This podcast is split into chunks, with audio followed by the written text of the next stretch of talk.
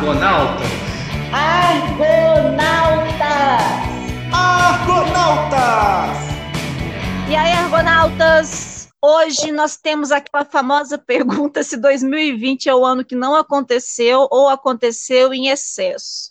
Vamos ver assim quais foram as ações que aconteceram, não aconteceram e que chacoalharam esse ano. E aí, Jair, como é que é o 2020 aí? Foi muito ou foi pouco? Meu Deus, Fê, 2020 é o ano em que o carnaval emendou com o Natal, mas é o ano que a gente mais viveu. Eu tenho a sensação de ter vivido uns 10 anos dentro de 2020. Aqui, os meses de abril e maio, então, eles duraram cinco anos cada um. Foi um ano bastante diferente, bastante diferente. Que comprova uma, uma coisa, que é a relatividade do tempo. Aquela história né, que Einstein né, conta de que ah, o tempo passa de forma diferente para cada, cada observador, e às vezes as pessoas não acreditam, né? 2020 é, é a prova evidente. Eu não ouvi ninguém falando, ah, não, esse ano voou, nem vi quando acabou. né? não, você, você viu ele se arrastando paulatinamente até o fim. E não acaba, né, Fê? Não acaba. 2020 foi o mês de agosto, né? Só teve mês de agosto em 2020. 2020 foi um agostão. Eu, engraçado, eu comecei cansada de 2019, porque eu achei que 2019 tinha sido bravo. Até eu tava meio ruim da cabeça, eu tava quase. Dia 12 de março, meu filho fez aniversário. Dia 13, eu tinha uma consulta com o um psiquiatra, eu ia, eu ia pegar testado, pra você ter uma ideia para uhum. afastar uns dias, porque eu estava muito ruim. Aí, no dia 13, decretaram a quarentena. Aí eu não sei se isso é algum pacto que eu fiz lá atrás que eu esqueci, mas para mim foi um ano inesperado em todos os sentidos. Eu sou freak controller, né? Adoro pensar que as coisas têm um, um sistema para acontecer. Esse ano perverteu tudo. Não foi um ano fácil, mas eu acho que vai ser um ano difícil de sair dele, viu? Mesmo em 2021. É, o ano acaba, mas os problemas vão junto, né? É, nós, no fundo, somos privilegiados. A gente, a gente pode continuar trabalhando de casa, temos né, a, a estrutura para fazer isso. Tem muita gente perdeu o emprego e não é porque vai mudar 2021 que a pessoa né, vai é, ganhar um emprego de volta miraculosamente, né? A mesma coisa, Exato. né? O corona, né? o corona vai junto com a gente, né? É, apesar do Neymar não acreditar, né? Mas o Corona, ele acredita no Neymar, porque o Corona é um agente do caos. Ele deve estar tá brincando com os coleguinhas, pensando: e se no mundo sobra só a família Bolsonaro e o Neymar? Hum? Vamos levar a galera legal aqui, vamos fazer um experimento diferente, vamos deixar esses aqui, vamos ver o que acontece. Só pode? Porque. Eu, sempre, eu, sempre acreditei que o mundo ia acabar e ia sobrar só os Rolling Stones. Eu acho que eu sou mais otimista que você, Fê. Foi um ano bem diferente mesmo, Fê. Eu nunca tinha trabalhado com ensino à distância. Inclusive, né, os alunos até me lembraram né, uma frase clássica, assim, que eu soltei em sala de aula, que não, esse negócio de professor youtuber não dá certo, que, é que acabou acontecendo? Tive que virar youtuber.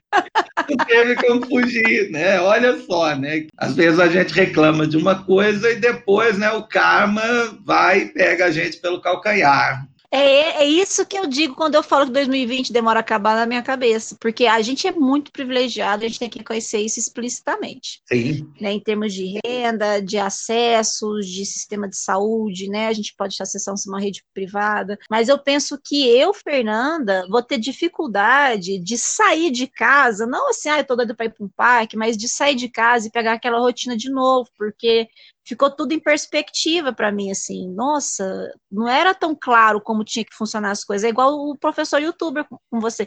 Eu fui gravar os vídeos, juro para você que eu fiquei constrangida de fazer introdução nos vídeos. Tipo, olá pessoal, tudo bem com vocês? Essas paradas? Sim. Educação, no nosso caso, a gente precisa, assim, da convivência, não tem jeito, pode ser às vezes um pé no saco, mas isso à distância me ensinou que a gente pode aprender à distância sim Eu sempre adorei a ideia de um dia poder fazer um curso sem ter que sair de casa, porque eu amo ficar em casa. Detesto ter que ir para a rua, obviamente. Mas dá certo. O que não dá certo são outras questões relacionadas a isso. Por exemplo, o sentimento de ter aprendido. O meu filho, eles passaram o ano todo no EAD, no hum. sistema hum. privado de ensino, e no final ele fica assim: nossa, não aprendi nada. Fizeram provas e provas e trabalhos, noites e noites, mas a sensação da gente, a gente tá tão, não estava preparado para isso, é de que não aconteceu. A gente se cansou, se desgastou, mas, mas não aconteceu, sabe? Eu vou ter dificuldade, de verdade, de voltar. Espero que uhum. isso aconteça, né? A gente vai poder voltar às convivências todas, de todos os ambientes, de sair, de fazer. Eu vou ter que vai ser um novo processo, não vai se retomar o que foi interrompido, vai ter que ser uma outra coisa, sabe? Vai ser uma outra experiência mesmo. Eu brinco assim de que 2020 vai me deixar saudades na, no aspecto de que eu gosto muito também de ficar em casa,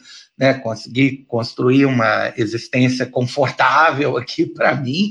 Então, esse aspecto também de voltar, né, a rotina da sala de aula, a rotina de pegar o trânsito ali na entrada do IFB, acordar muito mais cedo, né, do que eu estou acordando, vai ser difícil. E principalmente voltar à rotina de ter que controlar os esfíncteres, né, das pessoas, né, Fê? Ninguém Faz muito tempo que ninguém me pede para ir ao banheiro. Ai, gente, eu tenho horror dessa pergunta já. E quando alguém me pergunta pode ir ao banheiro, eu me sinto assim num universo paralelo, que Hitler tá massageando meus ombros, alguma coisa. Eu falei, uai, você quer? Você pode? Pergunto, claro que você pode.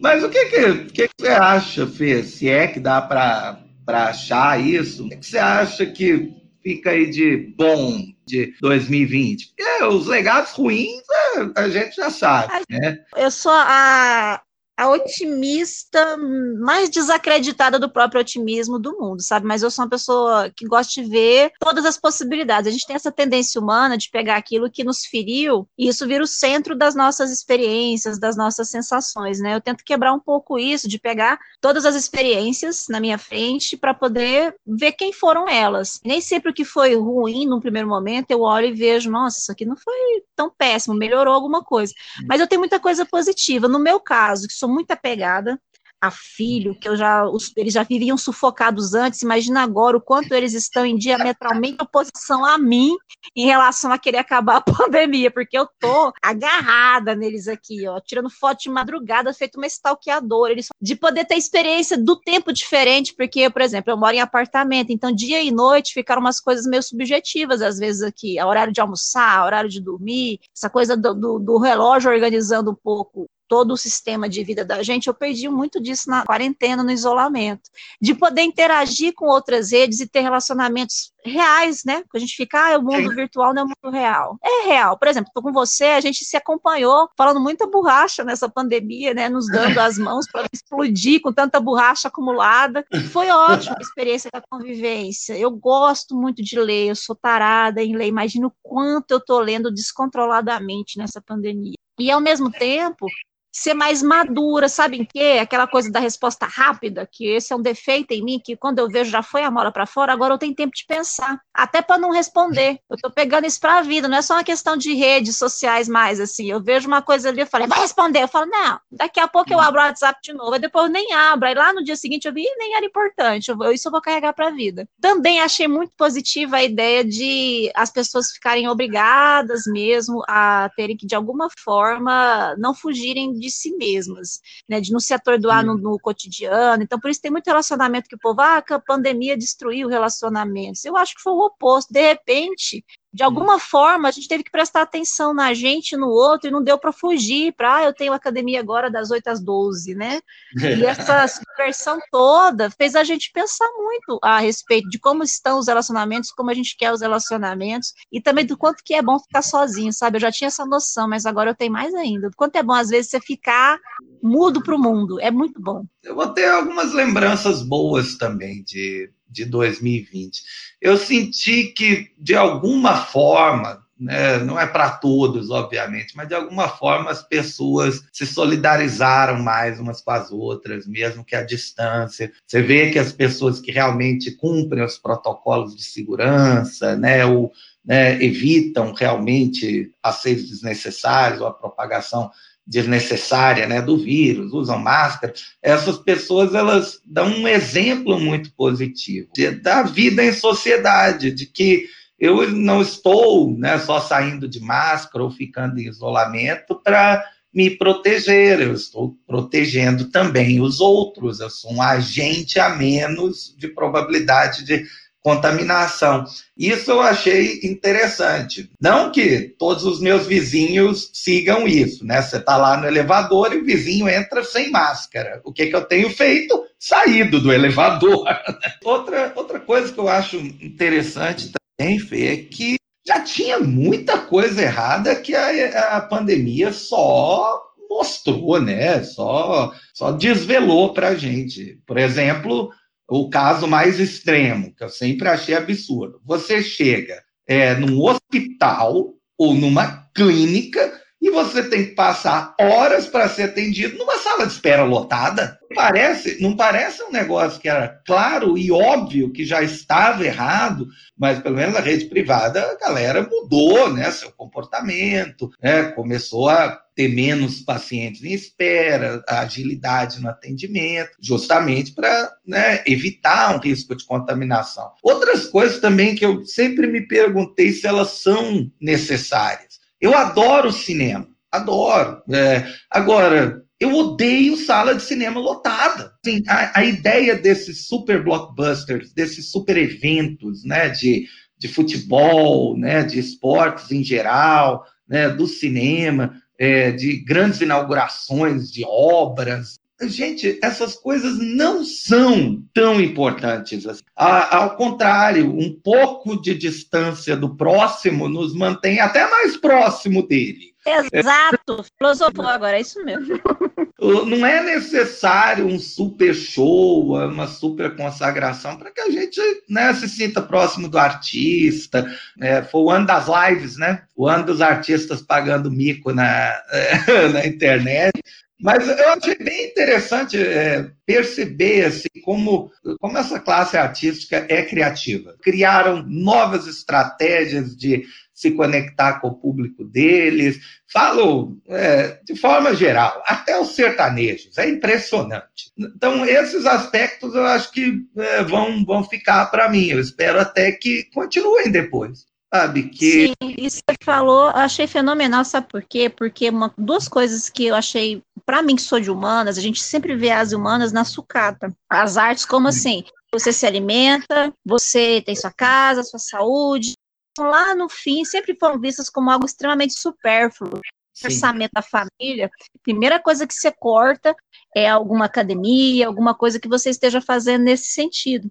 E eu de perto, porque eu convivo muito no ambiente da dança, por exemplo, escolas se fechando, né? E os alunos que os alunos com dificuldade de pagar porque perderam renda, as escolas hum. com dificuldade de se segurar que já não ganhavam tanto dinheiro porque ficar rico com escola de dança, por exemplo, aqui no Brasil é uma coisa muito difícil. Mas ao hum. mesmo tempo, eu vi que todo mundo foi é, se organizando para ter justamente isso que você falou, essa mudança. O que, que a gente pode fazer? A adaptação veio muito rápida primeiro foi um desespero para tentar manter os alunos ativos na escola, atentos, né, tendo aulas online e ainda conectados com a escola, mas depois foi se transformando numa linguagem própria, aquilo começou a virar live paga, que você tinha que entrar, e eu vi as artes Sim. crescendo muito, espero que permaneça não só a visibilidade, mas a ideia da, do quanto é essencial para a gente manter a cabeça no lugar. Sempre quando eu batendo boca, coisa que eu nunca faço na vida é bater boca, mas quando acontece, né, assim, raramente, que as pessoas, ah, mas qual a relevância, qual a utilidade do, do que você faz?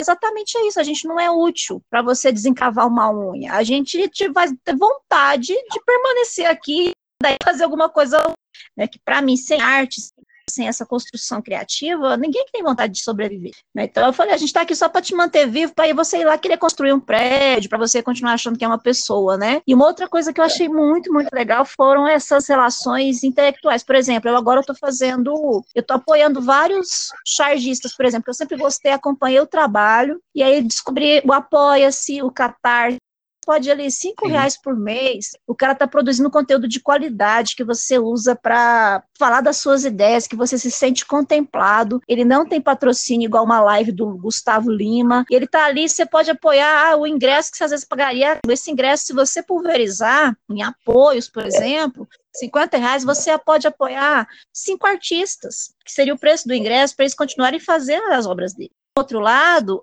o que para mim não é um, a gente já conversou sobre isso, que não é uma contradição, ciência e uma ciências e artes, né?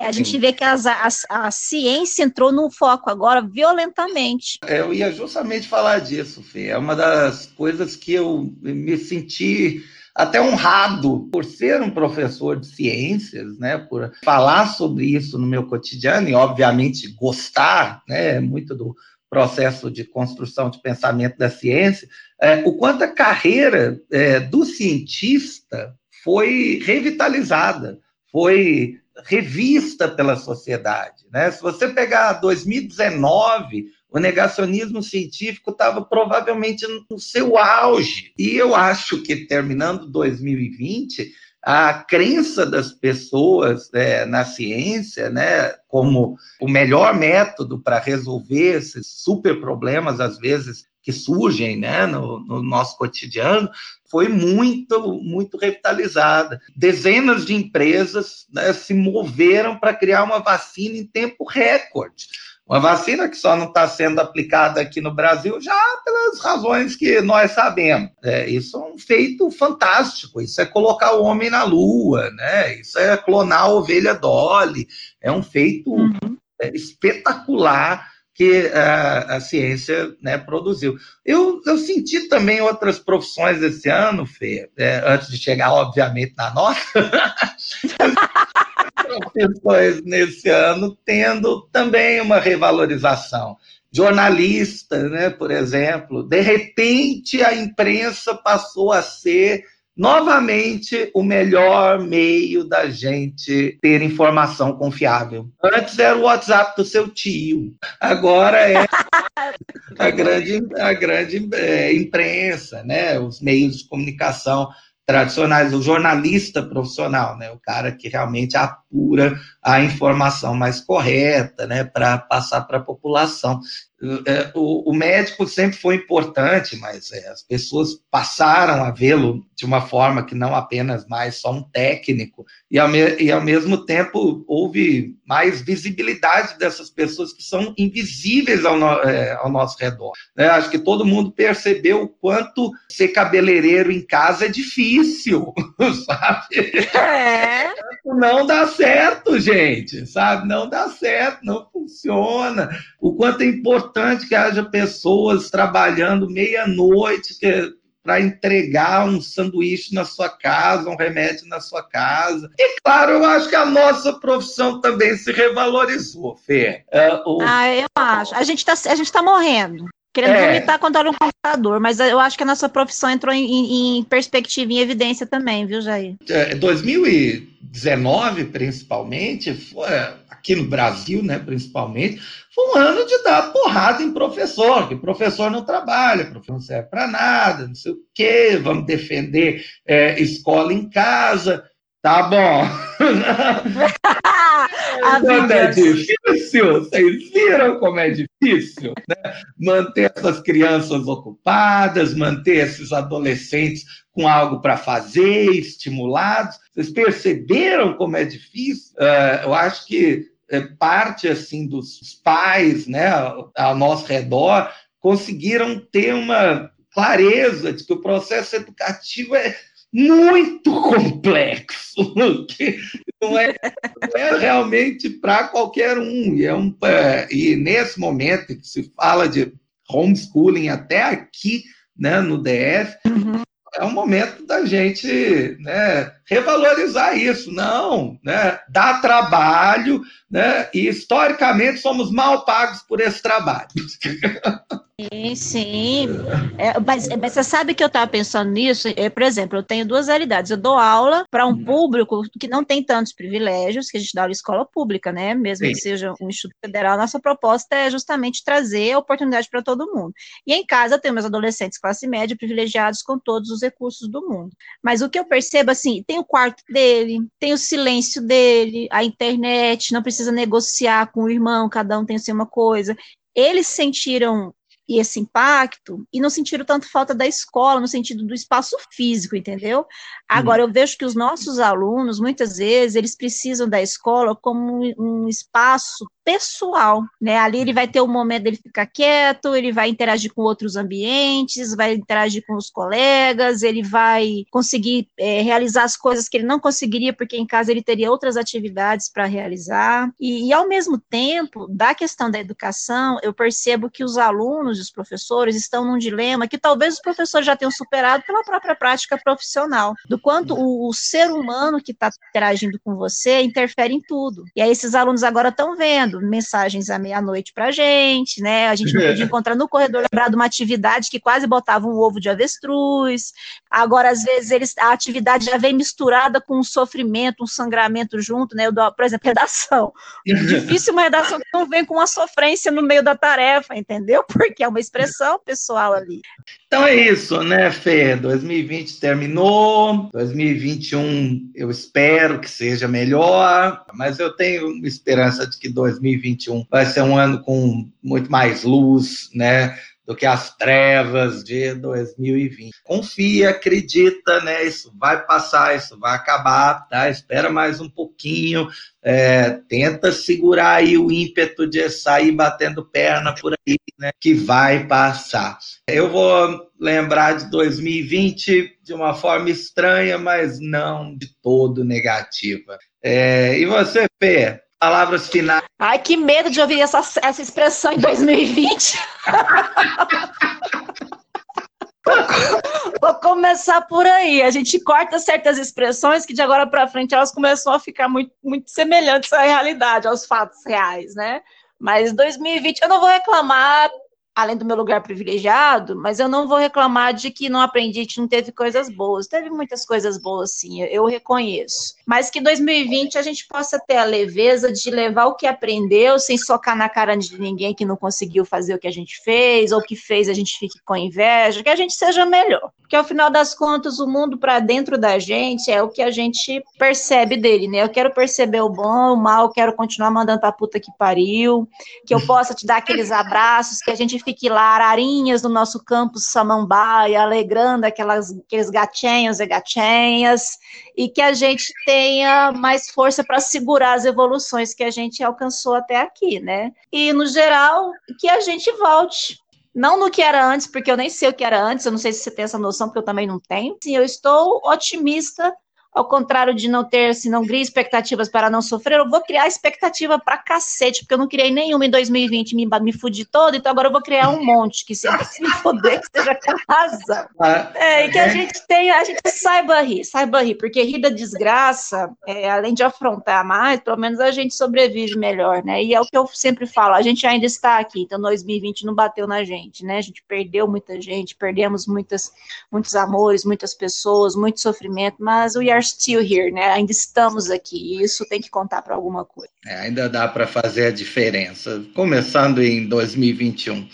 Um beijo, Fê. Até o ano beijo. que vem. Tchau, tchau. Argonautas. Argonautas. Argonautas.